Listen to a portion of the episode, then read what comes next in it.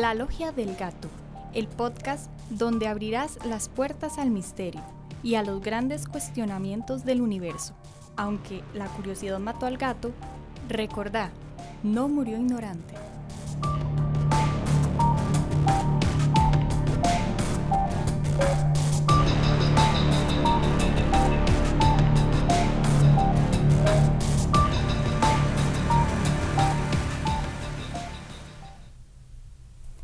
Hola, bienvenidos a la Logia del Gato, ¿cómo están? Mi nombre es Eileen Soto, me acompañan Ariana, Valeria, Janina, Jeffrey y Diana. El día de hoy desarrollaremos el tema de experiencias paranormales. No somos teóricos de la conspiración, somos de mente abierta y curiosos, así que iniciemos. Chicas, ¿qué, qué opinan ustedes de las experiencias paranormales? Bueno, yo personalmente tengo un conflicto entre si creer o no, porque no sé si son demonios, si son personas, ángeles. Mi mamá, por ejemplo, ella sí piensa que son personas. Ella ha tenido experiencias en las que ella dice es tal persona que se murió. Yo, por ejemplo, he tenido varias experiencias, sin embargo, no sé todavía si creer en realidad o no.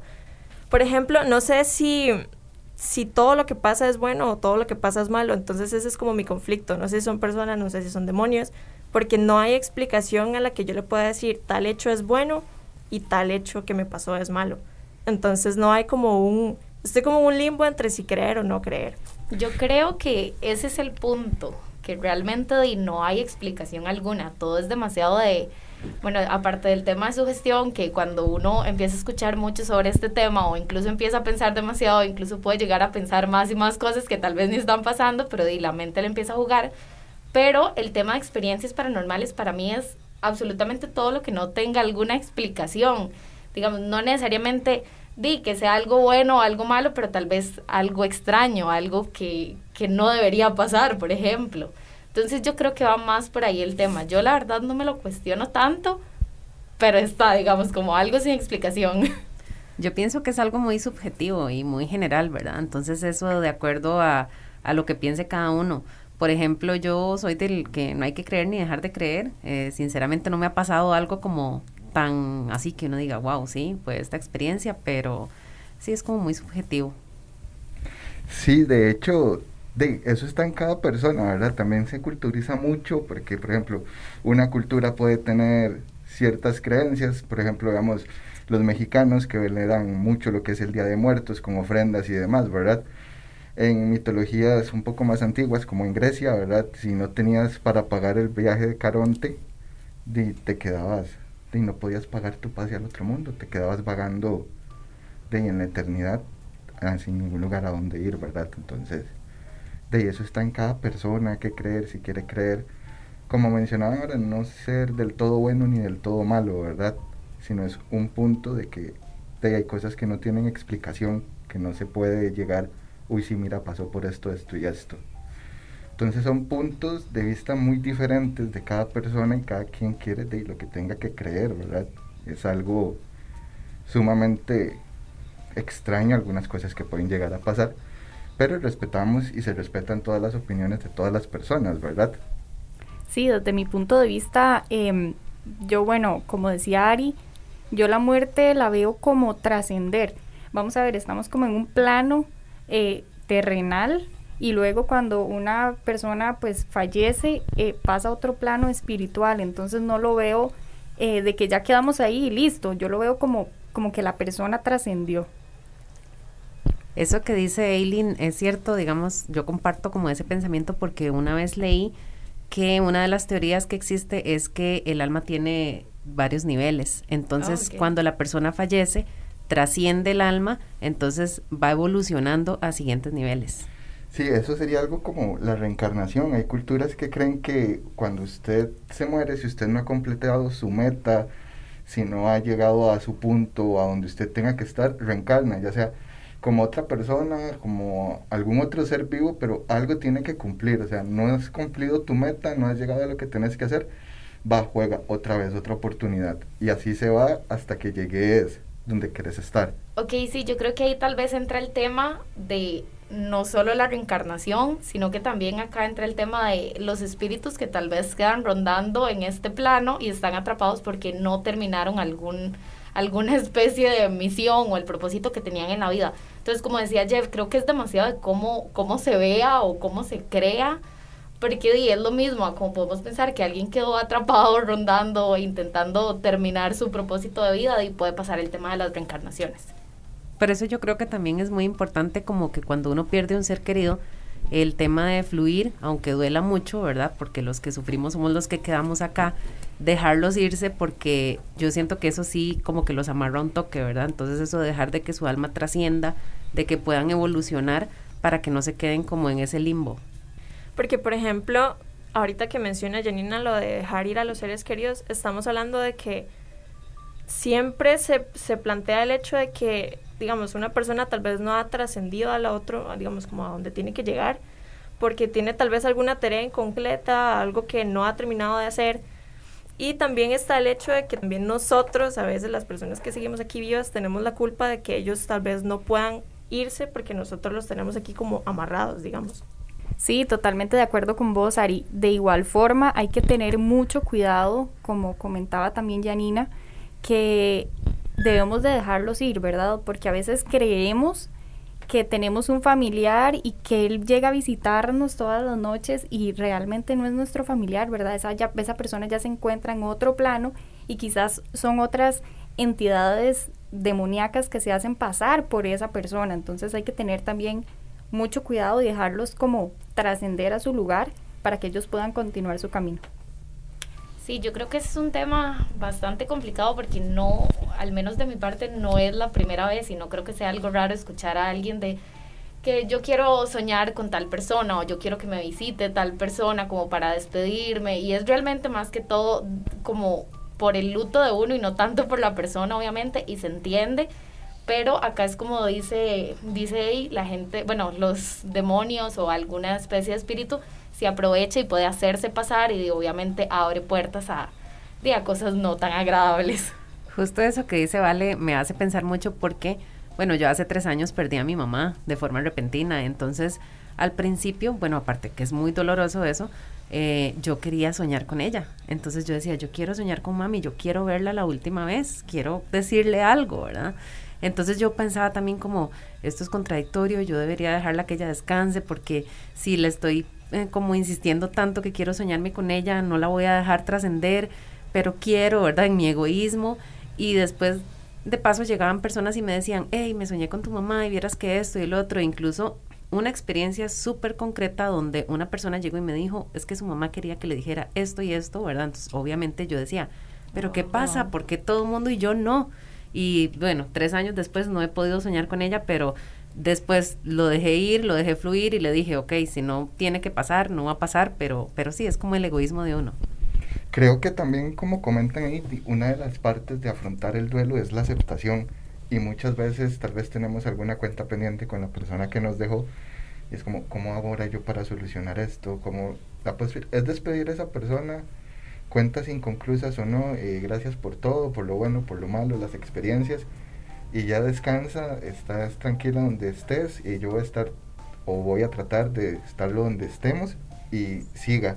Porque a veces está bien sentir nostalgia por esa persona porque puede haber sido una persona importante, alguien que nos marcó en la vida, un familiar, un amigo, alguien muy cercano, pero también el recuerdo puede limitar a esa persona y no está mal estar recordando a esas personas.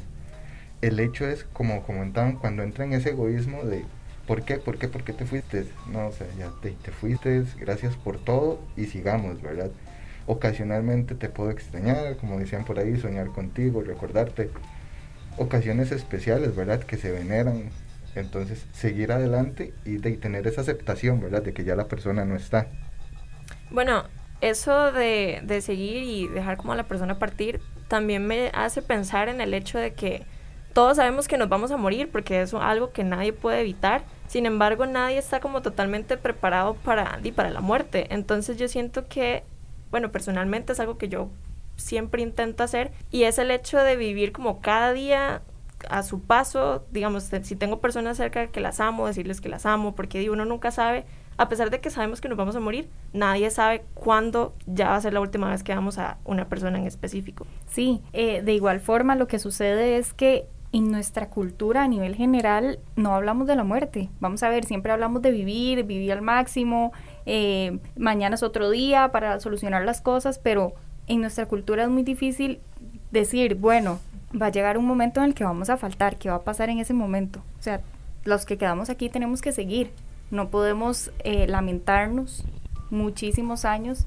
para, porque una persona murió o, si hice o no hice, si le di un beso, si le dije te amo, si, si lo abracé por última vez. Y de la mano del comentario de Janina, popularmente lo que dicen es que si uno se sueña con una persona que falleció, es porque esa persona tenía algo pendiente que decirte. Y bueno, Jani, por dicha no te soñaste así tan puntualmente con tu mamá, pero, pero eso es lo que popularmente se dice. Eh, es muy curioso eso que mencionabas ahorita acerca de la cultura, porque precisamente nosotros, bueno, creo que todos somos como de culturas muy similares y vemos la muerte de una forma, la vemos como un final. También hay que tener en cuenta que hay muchas otras culturas que lo ven más bien como un nuevo comienzo, ¿verdad? Y hay personas que en cuanto a los asuntos que nosotros llamamos paranormales, también este, ellos lo, lo, consideran como algo diferente e interactúan diferente como con esas energías, presencias o como se les quiera llamar. Incluso hay culturas que celebran la muerte eh, y celebran a los muertos, les hacen fiestas, les regalan comida y creo que también es cuestión de, de perspectiva, de tomar en cuenta de que, de que no todo lo vemos igual. Eh, de hecho, ahora que mencionabas ese punto de que no se educa para aceptar el duelo, ¿verdad? Hay muchos puntos que se dejan de lado porque tal vez no se tiene una preparación. Dicen, no, conforme llegue el momento, lo van a ir afrontando. Y hay cosas que simplemente de, de, la noche a la mañana impactan y nadie está preparado. Incluso aunque haya una educación de por medio, de la etapa en el duelo es algo sumamente dolorosa. O sea, todo el mundo, o todos y todas sabemos que en algún momento ya no vamos a estar o que esas personas no van a estar. Pero cuando eso llega a pasar, es un impacto sumamente fuerte. O sea, independientemente de la forma que sea, natural, accidente, en fin, de todas las formas que pudieran haber, ¿verdad? Bueno, pero hablando de todo este tema, ¿alguno tiene así como alguna historia, algo que le haya pasado? Porque todos hemos comentado, tenemos perspectivas parecidas, algunas diferentes, pero que les ha pasado algo. Bueno, honestamente, eh, yo siempre he sido como una persona muy escéptica y siempre trato de buscarle explicaciones racionales a todo lo que me pasa.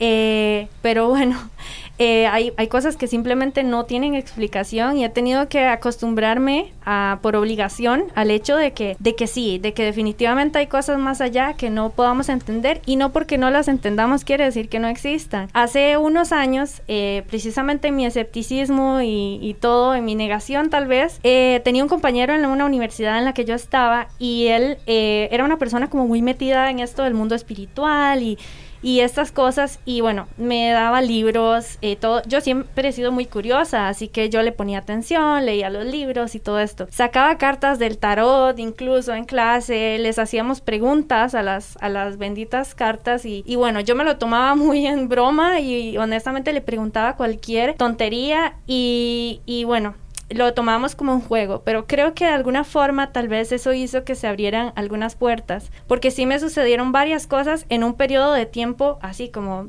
qué sé yo, dos meses, que me pasaron cosas muy seguidas. Una de esas eh, que en realidad fue la primera, fue que escuchaba que me tocaban la ventana. Curiosamente era knock knock dos veces. Este, las dos veces que me sucedió, una fue en un cuarto, la otra fue en un lugar digamos, una ventana que daba a un lugar que no no, nadie se podía meter ahí. Yo estaba viendo la luna y literalmente en mi cara me tocaron la ventana dos veces.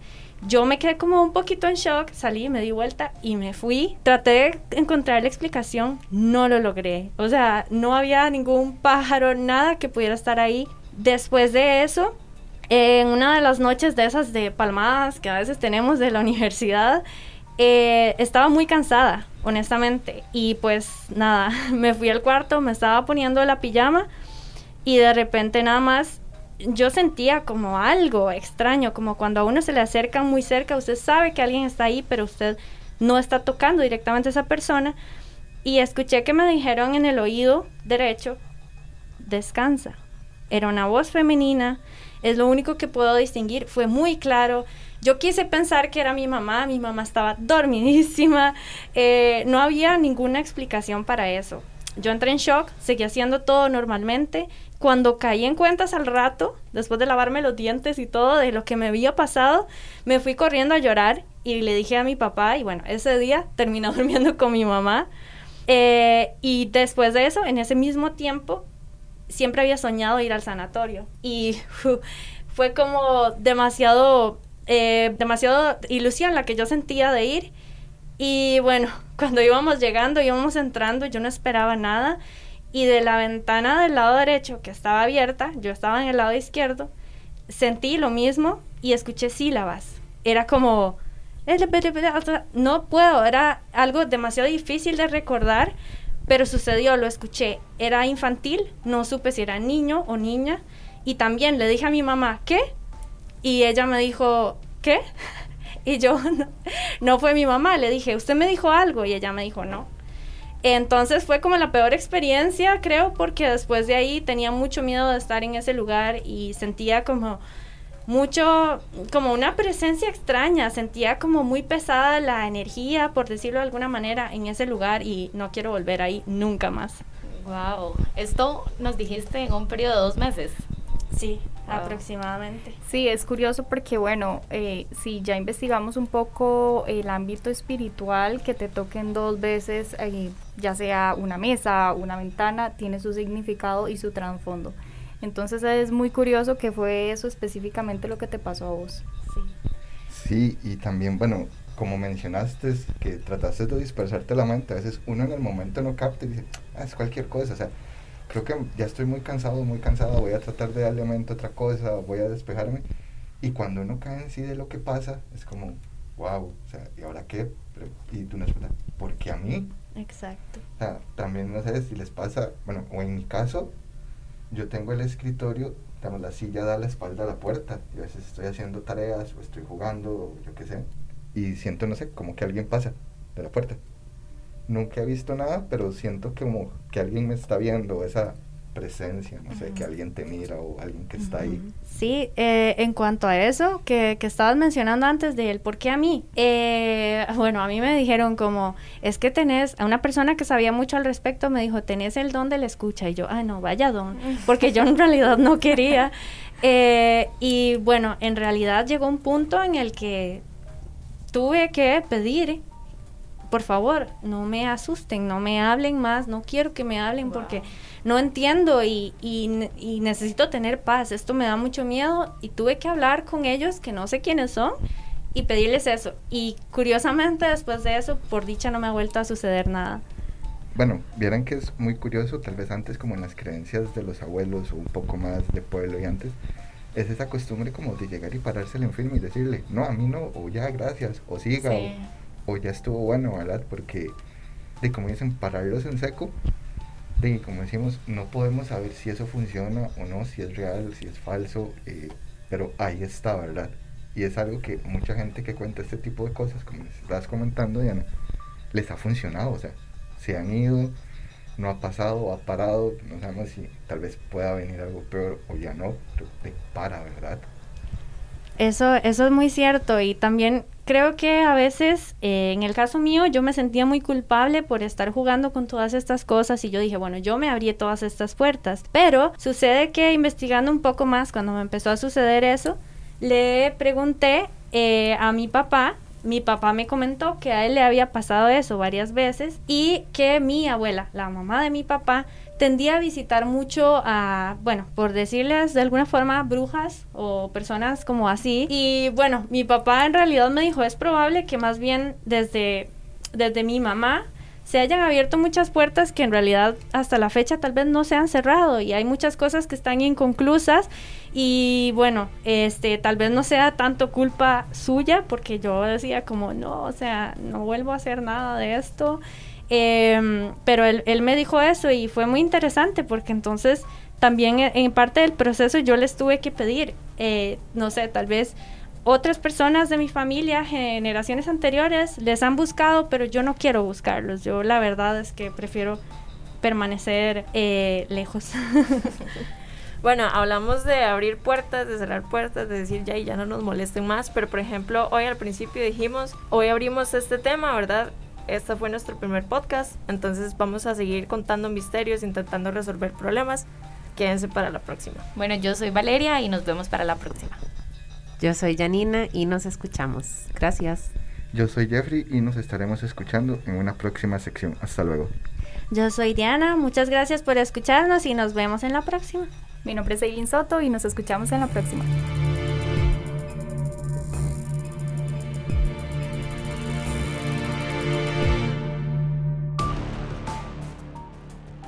La Logia del Gato, el podcast donde abrirás las puertas al misterio y a los grandes cuestionamientos del universo.